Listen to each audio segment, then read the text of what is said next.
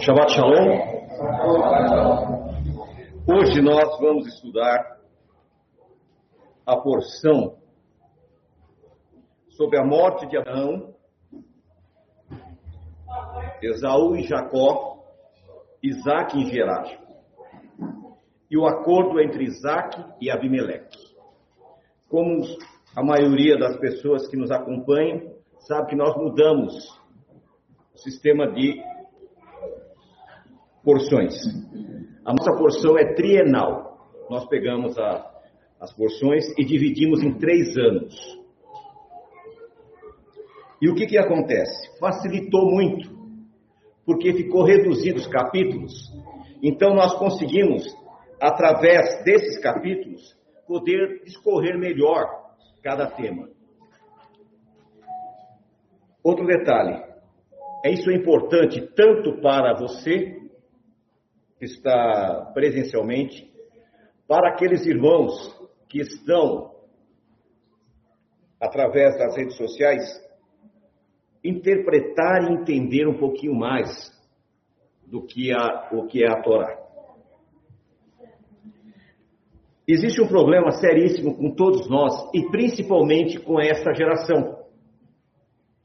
Esta geração atual que tem o acesso à informação muito rápido, ela busca saber se aquilo que está sendo dito realmente procede, mas às vezes a fonte que a pessoa vai buscar não é uma fonte fidedigna.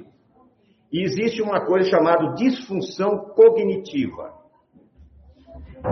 Vocês sabem o que é disfunção cognitiva? Vocês sabem? O que é a função de disfunção cognitiva? Consegue entender? Não, consegue entender. A, a disfunção, já diz, é uma coisa contra uma função. A pessoa, ela já chega no local ou ela vai ver, ou ela vai ler, mas a cabeça dela está programada para não aceitar, por mais evidente que seja, por mais, por mais lógico que seja, por mais verdadeiro que seja a informação, existe uma trava que chama-se disfunção cognitiva. E a pessoa trava. Por quê? Ela quer acreditar que as coisas têm que ser da maneira que a mente dela concebe. E hoje é muito comum isso. As pessoas elas começam a viajar na internet e a internet é um buraco sem fundo. Tem informações para todos. Só que a maioria das informações que estão ali não são informações fidedignas. Não são verdadeiras. Quando vocês tiverem tempo, pesquise qual que era a religião de Moisés. E o Google vai responder: judaísmo. Qual que era a religião de Davi? O Google vai responder: judaísmo. O judaísmo não existia naquela época. Ele só vai surgir no século II. Na época que Yeshua estava entre nós, haviam seitas o judaísmo vai ser uma formação, a aglutinação de todas as seitas num grupo só, liderada pelos fariseus, que aí vai ser chamado judaísmo. Outro detalhe: nas terras de Eretz Israel, na terra de Israel, não existiu até a partir de 1948 nenhuma religião chamada judaísmo eles tinham sido expulsos de lá. Então o judaísmo é uma religião que nasce na diáspora, no exílio. E por que, que eu estou fazendo esta. passando a vocês esta informação?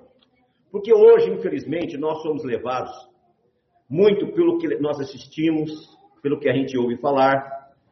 A maioria dos cristãos hoje, infelizmente, tem sido doutrinado por músicas então a maioria das pessoas tem, avalia, avalia a fé dela não pela palavra, mas por hinos que elas escutam. E a maioria dos hinos estão incoerentes. Muitos hinos nós adaptamos aqui, o Josias tem um cuidado especial para adaptar. Né? Por quê? Não existe de Gênesis a Apocalipse um texto sequer que diz que nós vamos morar no céu em algum lugar fora da terra. Não existe. E a maioria das músicas fala que nós vamos morar no céu. Até o irmão Lázaro, falecido, né, tinha uma música que ele dizia: Ainda bem que eu vou morar no céu. Esse anseio para sair do nosso sistema é natural. Nós vivemos numa época de angústia, uma época de dificuldade, uma época de dor. Então as pessoas acabam é, acreditando em certas situações, porque ele acha que ele vai conseguir chegar lá. Por exemplo, as viagens espaciais. A constelação, o sistema parecido com a Terra, mais próximo, mais próximo, que poderia abrigar vida, está a 90 anos daqui. A Terra não tem tecnologia para que faça-se uma viagem tão rápida. Ou seja, a probabilidade de nós deixarmos o nosso planetinha e habitarmos em outro lugar é muito complexa. Até o nosso planeta vizinho aqui, né, o planeta vermelho, tentam achar vida inteligente lá, mas não vão achar, porque o planeta é vermelho. É impossível achar vida inteligente o planeta vermelho, não é? Se fosse outra cor, talvez. Brincadeirinha, só para.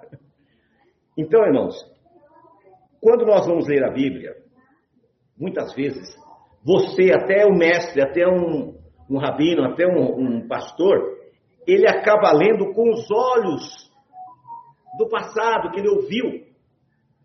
Nós vemos aqui em Gênesis capítulo 25, diz o seguinte: Versículo 1: Abraão casou-se com outra mulher chamada Ketura. Ela lhe deu os seguintes filhos. Não vou nem ler o nome dos filhos, tá? No versículo 5: Abraão deixou tudo o que tinha para Isaac, mas para os filhos de suas concubinas deu presentes e ainda em vida enviou-os para longe de Isaac, para a terra do Oriente. As pessoas não perceberam que nesses dois versículos existe aqui uma revelação que ninguém comenta. Os rabinos sugerem que Ketura fosse Agar. Eles sugerem. Mas não há nenhuma especificação. Por quê? Porque se você for olhar os filhos de Ketura, eles não são chamados príncipes. Os filhos de Agar foram chamados príncipes. Por que foram chamados príncipes? Porque Agar era uma princesa. E ela foi dada a Abraão para aplacar a ira de Deus. Isso é príncipe, filho de princesa. Ela morava no Egito. Mas o que me chama a atenção nesse texto é o que está aqui. Abraão deixou tudo o que tinha para Isaac, mas para os filhos de suas concubinas deu presentes, ainda em vida, e os enviou para longe. Alguns sugerem que depois da morte, ele tenha casado com Ketura e tenha tido mais sete filhos. É muito improvável. Por quê? Na época de Isaac, ele já estava na casa dos 90 anos, 100 anos. Quando Sara morreu, já tinha passado dessa idade. Era improvável que ele tenha tido filhos. Outra coisa, a Bíblia, nesse período de anos que ele vai viver, não toca mais no assunto. Não fala mais da, do dia a dia de, de Abraão há um silêncio tumular. Por que será que ele não fala mais? O que, que aconteceu? O texto aqui esclarece. Ele deu presentes para suas concubinas. O que é uma concubina? Quem é especialista em concubinas aí? O que, que, é? Não vou perguntar lá pro, pro irmão Marcos, a mulher deve ficar brava. Vou perguntar pro Antônio. O que, que é uma concubina, Antônio? aí ficou difícil. Sobrou só você. O que, que é uma concubina? Realmente não. Naquela época, era comum o homem ter uma esposa e ter concubinas para ter mais filhos para aumentar a família. Elas não eram consideradas esposas, mas não eram amantes. A possibilidade, e isso não sou eu que falo, estudantes nesse aspecto, a possibilidade dele ter tido esses filhos na época ainda de Sara é muito grande. Só que vai ser só, só depois da morte de Sara é que ele vai fazer com que Ketura se transforme no quê? Numa esposa. Esse versículo ele deixa claro. E aqui ainda cita concubinas. Então a probabilidade é muito grande de ter mais outras esposas. Só que essa informação é uma informação que nós não temos. Então nós não vamos além do que está escrito. Nós temos ciência de e nós temos ciência de Ketura. Aí, o que nos dá a entender nesse versículo é que eles, filhos de Ketura, provavelmente foi naquele período. Outra coisa. Quando Moisés escreveu a história, ele não teve assim, Deus, pode falar que eu vou escrever aqui. Como é que é? Então, Abraão, não entendi, fala de novo. Não foi assim. A história foi passada, contada para ele. E ele transcreveu a história. E muitas vezes, quando você transcreve a história, você omite coisas que você acha desnecessário. Tem pessoas, eu há muitos anos atrás, eu escutava dizer que a Torá foi ditada verso a verso. Não existe essa tal citação. É impossível. Uma coisa é certa: a Torá não esconde os erros dos patriarcas. Ela escancara, ela mostra. Então Moisés, ele pegou a história e fez um resumão e transcreveu para as pessoas. E agora nós vemos o que? Na sequência, isso aqui é apenas um comentário, não é doutrina, é o que é o, o texto nos leva a crer, mas não faz a mínima diferença quando foi, se foi antes, se foi depois. Importante nós sabemos que ele teve mais filhos. E outro detalhe, além de ter mais filhos, depois da morte de Sara, Deus não falou mais com ele, ou Moisés não relatou que Deus não falou mais com ele. Também. Então nós não podemos nos ater a certas situações e criarmos doutrinas em cima disso. É muito improvável, na minha opinião, que um homem como Abraão tenha vivido 75 anos depois e Deus não tenha falado com ele. A Bíblia talvez cita os momentos importantes que Deus tenha falado com ele. Porque eu creio que Deus fala conosco. Muitas pessoas hoje não escutam a voz de Deus porque elas estão numa névoa de problemas tão grandes. E essa névoa impede que ele escute a voz de Deus. Mas Deus já falou comigo, como eu tenho certeza que já falou com você, em alguma circunstância. Então eu não acredito que ele tenha ficado ali quase mais de meio século e meio num silêncio total, sendo ele um homem íntegro. Mas para Moisés não interessava isso. Isso era um aspecto que não interessava. Outro detalhe: nós acabamos esquecendo muitos aspectos do nosso passado.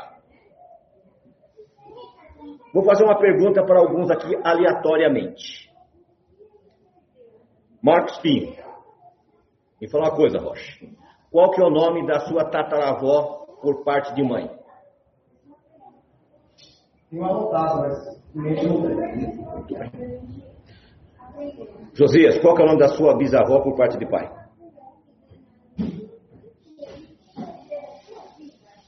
Qual é o nome da sua tataravó?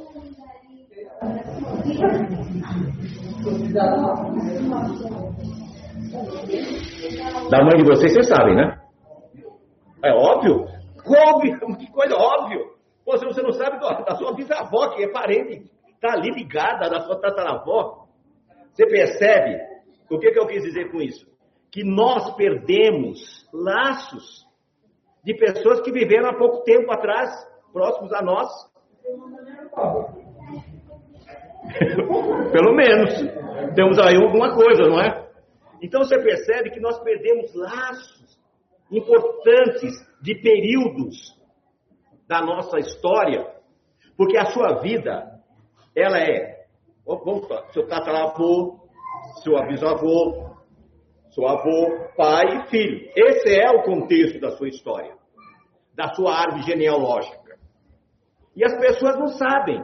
Agora imagina quanto tempo levou para Moisés transcrever essa história. Passou gerações. Então foram, foi sendo contado. Pois não.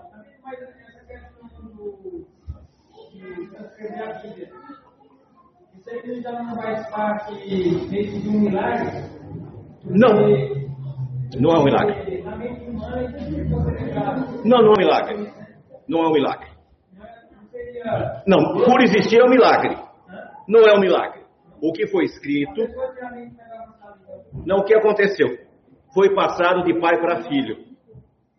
A mãe de Moisés recebeu da mãe dela, da avó, da tataravó, e assim por diante a história foi sendo passada da história de pai para filho. Igual os evangelhos. Por que, que os quatro evangelhos aparentemente são diferentes? Vocês já perceberam que há uma diferença? E não estou falando, eu não estou falando do quê?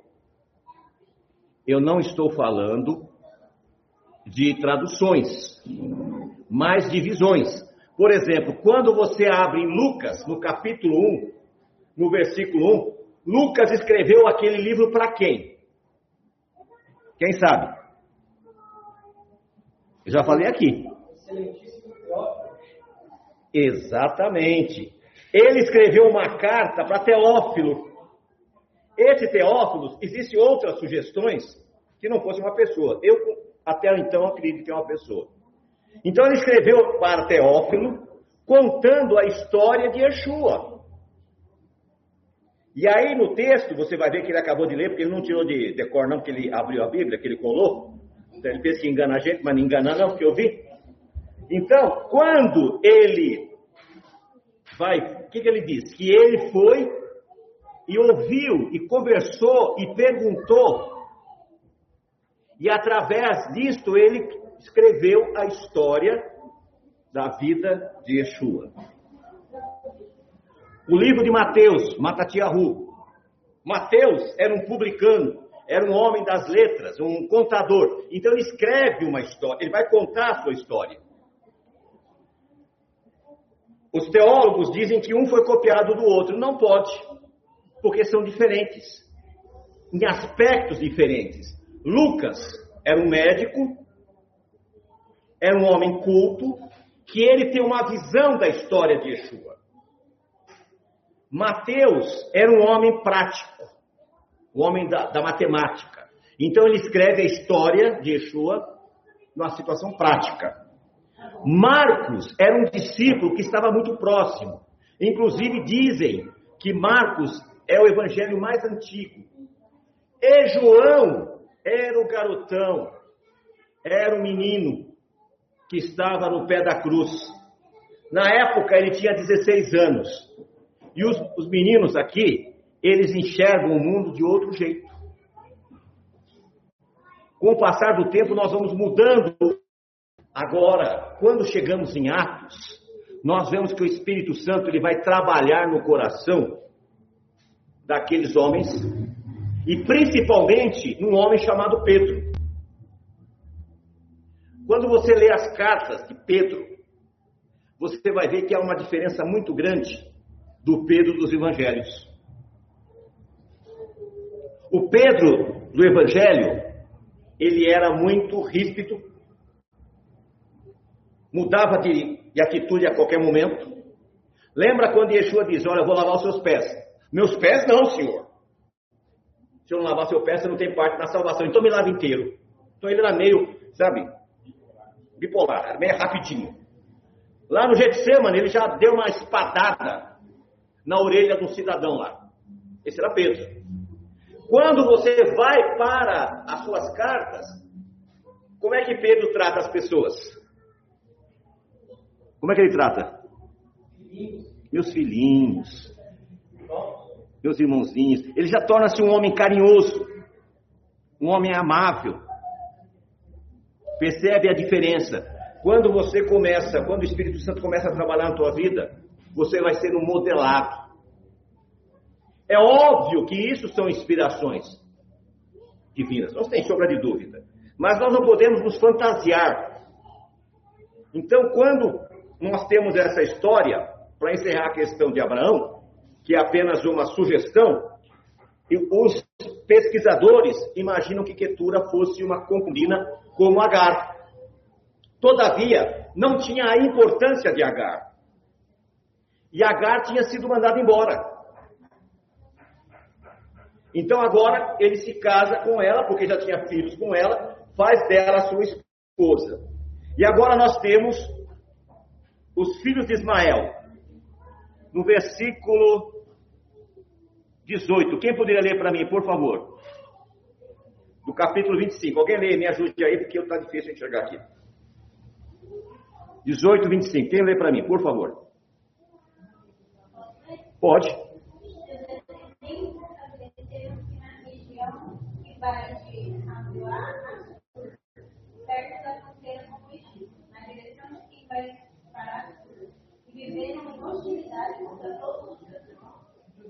Esses é os descendentes de Ismael. Me parece muito. Até hoje estão parecidos. Até hoje vivem brigando. Né? são os árabes, são os palestinos, eles vivem em hostilidade. Porque a profecia foi essa. Lembra que eu estudei com vocês? Que Ismael seria um jumento que brigaria entre si, e a profecia está aí. Quatro mil anos depois, eles estão lá, são hostis, brigam entre si, não há unidade. Né? Então, são pessoas é, que não têm bom senso,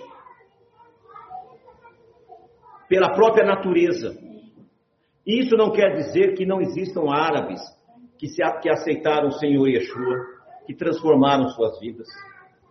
Eu, eu conheço. Quando nós aceitamos entrar na aliança com o Senhor, todas aquelas coisas ruins que nossa é, genética traz é mudada. Há uma mudança no nosso DNA. O Espírito Santo ele muda o seu DNA nesse aspecto. Ele transforma a tua vida. Quando você reconhece o poder dele. Infelizmente, na Techuvá, eles mataram o poder do Espírito Santo. O Espírito Santo de Deus, ele tem que estar entre nós, no nosso meio, e nós tornamos apenas letrados. Ficamos ali só na letra. E a própria Escritura diz que a letra mata. Por que a letra mata? Porque eu tiro o Espírito Santo da minha vida. Eu não deixo que o Espírito Santo haja na minha vida. E aí o que vai acontecer? É exatamente isso. A Techuvá está gerando esses indivíduos aqui que brigam entre si. E nós vemos aí no meio da na internet esses ex-evangélicos se matando entre si, discutindo, né? Coisas sem pé, sem cabeça, sem necessidade, não se firmam, não criam raízes. Cada um quer ser melhor que o outro. Cada um quer apresentar uma visão diferente, como se fosse mudar a situação. E Yeshua foi tão prático. Quando o jovem rico chega a ele e pergunta: Bom mestre, o que eu faço para herdar a salvação? A resposta é uma só: guarda os mandamentos. Se você me perguntar o que eu faço, guarda os mandamentos. Só isso. Não precisa mais do que isso. A resposta é única. Todavia, nós, ao invés de, de sermos filhos é, da promessa, nós somos filhos de Ismael. Ficamos brigando entre nós, ficamos discutindo entre nós coisas sem fundamento. E não é tempo para isso. Nós temos que voltar e começar a olhar o que o Eterno quer para a nossa vida o que eu posso fazer para contribuir com isso. O excesso de sabedoria faz mal. O que, que eu acho que é excesso de sabedoria? Quando eu acho que eu sei demais. Quando eu começo a procurar pelo em ovo. E o pior de tudo, normalmente eu acho. Então, cuidado. Você que está preocupado em procurar pelo em ovo, você vai achar. Porque nós é que condicionamos a nossa mente, nós é que condicionamos a nossa vida a interpretações equivocadas.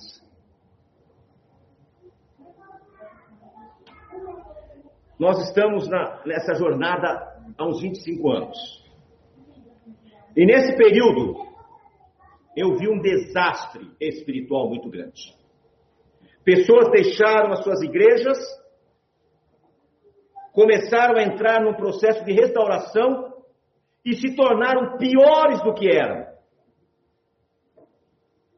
Hoje um amigo mandou a foto de um indivíduo que ele era pastor de uma igreja, veio para a restauração e agora ele postava alguma coisa tipo é... signos, não é? Como é que é? Horóscopo. Horóscopo. Eu já vi coisa pior. Eu já vi um indivíduo que, se, que estava ao meu lado, os avós pentecostais da Igreja Brasil para Cristo, os pais, nasceu lá, cresceu lá, veio para Techuvá, veio um filho de Satanás, tirou esse menino de lá, começou a inventar histórias, fantasias, e hoje ele é um homem que hoje ele é um pai de demônios. Que não é santo, né? É demônio, filho, né? Então, não sei por que falar santo, porque demônio não é santo. É um pai de demônios. Anda de chapéu branco, roupa branca, guias. Então, muitas vezes, a verdade mal colocada mata. Então, ao invés de você ficar viajando na maionese, ficar procurando coisas onde não tem, guarda os mandamentos. E eu posso lhe garantir: o sacrifício de Yeshua é suficiente para te salvar. É só isso. Não precisa mais do que isso. Porque a nossa porção hoje, ela vai falar de dois indivíduos. Agora vamos entrar na vida de Esaú e Jacó. Gênios. Um optou em ser um, um aventureiro, caçador. O outro criava rebanhos e vivia nas tendas. Presta atenção, irmãos. Aprendam a ler a Bíblia. Nesse versículo 27, o que diz a Bíblia de vocês? Que Jacó, quem era Jacó? Quem pode ler para mim bem alto, por favor? Os meninos cresceram Esaú era um caçador experimentado, que corria o campo. Jacó era uma criança sensata que habitava sobre as tendas. Na, a Bíblia de vocês todas estão em tendas. Me expliquem o que, que é isso. Por que ele habitava em tendas? e não entenda. Porque era tendas no plural e não tenda e no singular. Qual o motivo? Vocês sabem? Aqueles que estudam profundamente sugerem, preste atenção, sugerem. Se alguém editar esse vídeo, vocês vão saber que eu falei sugere. Que ele estudava. Naquela época já existia a escola dos profetas. Não era novidade nenhuma. Shem, sabe quem é Shem? Não é? Ele ensinava, ele tinha tendas, ele ensinava. E os seus, os seus sucessores mantinham essas tendas, que eram escolas de estudar. Enquanto Jacó estudava, o que que Esaú fazia? Caçar. E aqui nos fala que um dia ele veio morto de fome. E ele resolveu vender a sua primogenitura, o seu direito à primogenitura, por um prato de lentilhas. Quantos de vocês aqui já venderam bem mais barato? Eu não sei quanto custa um prato de lentilha, mas eu tenho certeza que tem gente que já vendeu a sua primogenitura bem mais barato. Por fantasia, por utopia, por coisas que não são fundamento. Yeshua diz: Por que vocês andais ansiosos? Por que vocês estão preocupados com aquilo que não é pão? Outra ocasião ele diz: Eu tenho muita coisa para falar para vocês, mas vocês não entenderiam. Como hoje, eu teria muitas coisas para esclarecer dentro dessa paraxá. Mas talvez vocês se escandalizassem, talvez não estejam prontos ainda. Então nós vemos a diferença. Um gostava da vida solta, né? Era uma vida louca. Gostava de fazer tudo, pescar, caçar. O outro já era mais preocupado com a sua edificação. E você, jovem, que está começando a sua vida, nós temos alguns aqui, outros que estão vindo. O mundo que nós estamos deixando para vocês é muito mais difícil do que o mundo que nós recebemos. O mundo que nós recebemos, que eu recebi em particular, se você tivesse o, segundo grau, ensino médio, você era doutor. Hoje você tiver uma faculdade, você é analfabeto. Você vai hoje no Mac Lunch, Mac Lixo Feliz, lá no, no McDonald's, Mac Lixo Feliz. Já não tem mais pessoa para vender. Tem um aparelhinho lá que você vai lá, coloca, e só tem pessoas para te entregar, por enquanto. Porque daqui uns dias já não vai ter mais, vai ter um robôzinho que vai trazer a sua comida. Então nem emprego no McDonald's vai ter mais.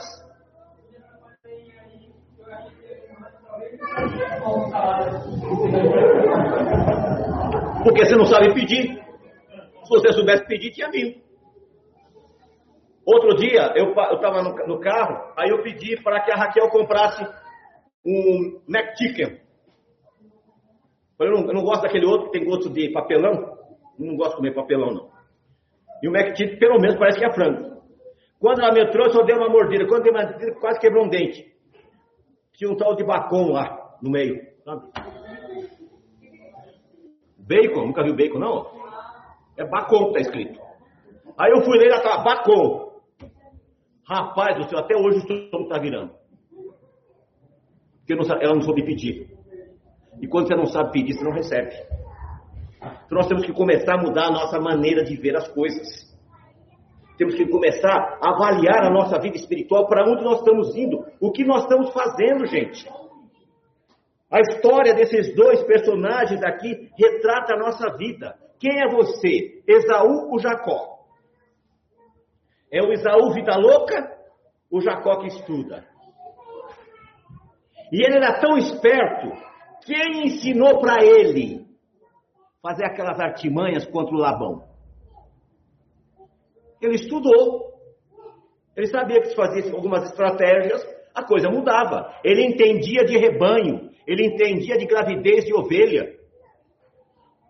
O seu sogro tapeava, ele dava o troco, porque ele entendia do ramo. Perceba uma coisa, houve uma mudança. Então nós vamos ver outra coisa. Jacó gerou os doze filhos que tornou-se a casa de Israel. A casa de Israel se espalhou pelo mundo.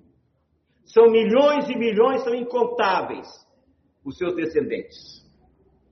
E Esaú? Aquela história rabínica que Esaú é Roma é papo furado. Edom, onde era o país de Edom, é lá na Jordânia. É uma meia dúzia. Desapareceu. Porque a vida louca dele não levou ele para lugar nenhum. Então nós temos que começar a imaginar o que eu faço para a minha vida. Eu vou ser um Jacó ou eu vou ser um Esaú? Nós temos que decidir. E na, na continuidade da nossa paraxá, nós vamos chegar no capítulo 26, que fala sobre Isaac e Gerar. Você se lembra que nós estudamos aqui? Que Abraão foi para Gerar e lá tinha um rei, Abimeleque, não é nome. Abimeleque é um título dado aos reis filisteus. E nós vamos ver que Isaac vai replicar o mesmo erro do seu pai. Ele vai mentir, vai dizer que Rebeca é sua irmã. E normalmente nós fazemos isso. Nós replicamos os erros dos nossos pais. E tem um detalhe, a Bíblia diz o seguinte: aquilo que eu detesto é aquilo que eu faço. Tem coisas que você não suporta que os seus pais fazem e você está replicando. Pare e pense. Ou talvez os seus filhos estão replicando o que você faz de errado. Você não precisa permanecer continuando errando. Você vê que vai cometer um erro, o mesmo erro absurdo. E aqui, quando Abimeleque vê de longe, ele acariciando a esposa, ele diz: Pô, mas por que você faz um negócio desse, rapaz? Você é maluco? Você ia trazer maldição sobre o meu povo? Ele recebe o quê? O que, que ele recebe? Uma chamada. chamado a atenção dele. Poxa vida, como é que você faz uma, uma mentira desta? Então nós vemos que a Bíblia não esconde os nossos defeitos, os defeitos daqueles homens, os pais da fé, ela não esconde, ela mostra. Isaac era um cara pontual, todavia também tinha o quê? As suas falhas, os seus erros. E isso faz com que nós possamos imaginar que a vida ela traz isso. Nós vamos cometer erros, irmãos. Não tenham sombra de dúvidas. Nós vamos falhar. Mas o mais importante não é a falha, mas é a correção. Não destrua a tua história por um erro banal, por uma bobagem. Não destrua a tua vida por nada. Se errou, é muito mais fácil chegar e corrigir. Olha, irmão, eu fiz isso, mas eu acho que me, houve um equívoco aqui, um erro ali. Conserta. Quantas pessoas, irmãos, estão errando pelo meio do caminho e estão ficando no meio do caminho? Nós vamos ver nas próximas porções que vai ter uma mulher chamada Raquel. E ela enganava o marido a mulher da promessa era Lia. A escolhida de Deus era Lia. A escolhida dos seus olhos era Raquel. E Raquel vai ficar no meio do caminho. Ela vai morrer, não vai criar seu filho Benjamim e sequer foi enterrada junto com seus familiares. Por quê? Pelas costas de Jacó, ela fazia coisas indevidas, misticismo. Né? Olha, se você fizer isso, você vai ter filhos. Toda aquela dificuldade para ter filhos que ela teve foi porque ela era uma mulher teimosa. Na paraxá de hoje, nós vemos que Jacó, perdão, que Isaac ora ao Deus bendito. E Deus dá o filho à sua esposa. Não há nada impossível, meus irmãos. Levou 20 anos. Ele casou, ele tinha 40.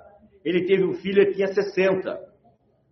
Não existe nada impossível. Deus pode mudar toda a tua história. Mas você tem que ter uma vida de unidade com Deus. Uma vida de integridade. A história que nos mostra as falhas de Isaac, as falhas de Esaú e a falha de Jacó. Nas próximas, nós vamos ver as consequências disto. A Bíblia nos mostra o que nós temos que fazer hoje. Isso são apenas histórias. Histórias que aconteceram há quatro mil anos atrás. Mas nós estamos vivendo hoje. E o que você vai fazer para a tua vida? Você vai ser mais um fantoche de internet?